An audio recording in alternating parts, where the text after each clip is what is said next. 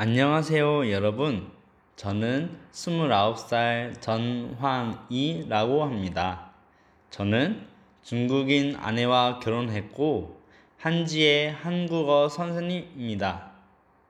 저는 한신대학교에서 국어 국문학과를 전공했고, 경희대학교 대학원에서 한국어 교육 전공 석사를 졸업했으며, 경희대학교 어학당에서 1년 동안 가르친 적이 있습니다. 그리고 학원과 과외로 한국어를 가르친 경험이 많이 있습니다. 언어를 배우는 것은 언어를 공부하면서 그 나라의 문화도 알아가는 것입니다.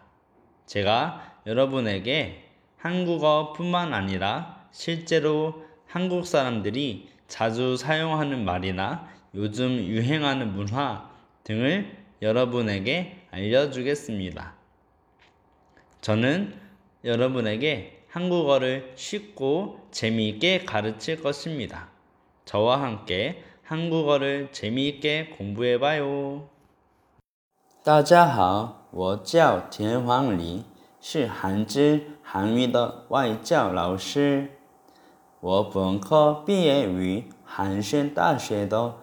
国语国文学科，硕士毕业于清溪大学韩国语教育专业。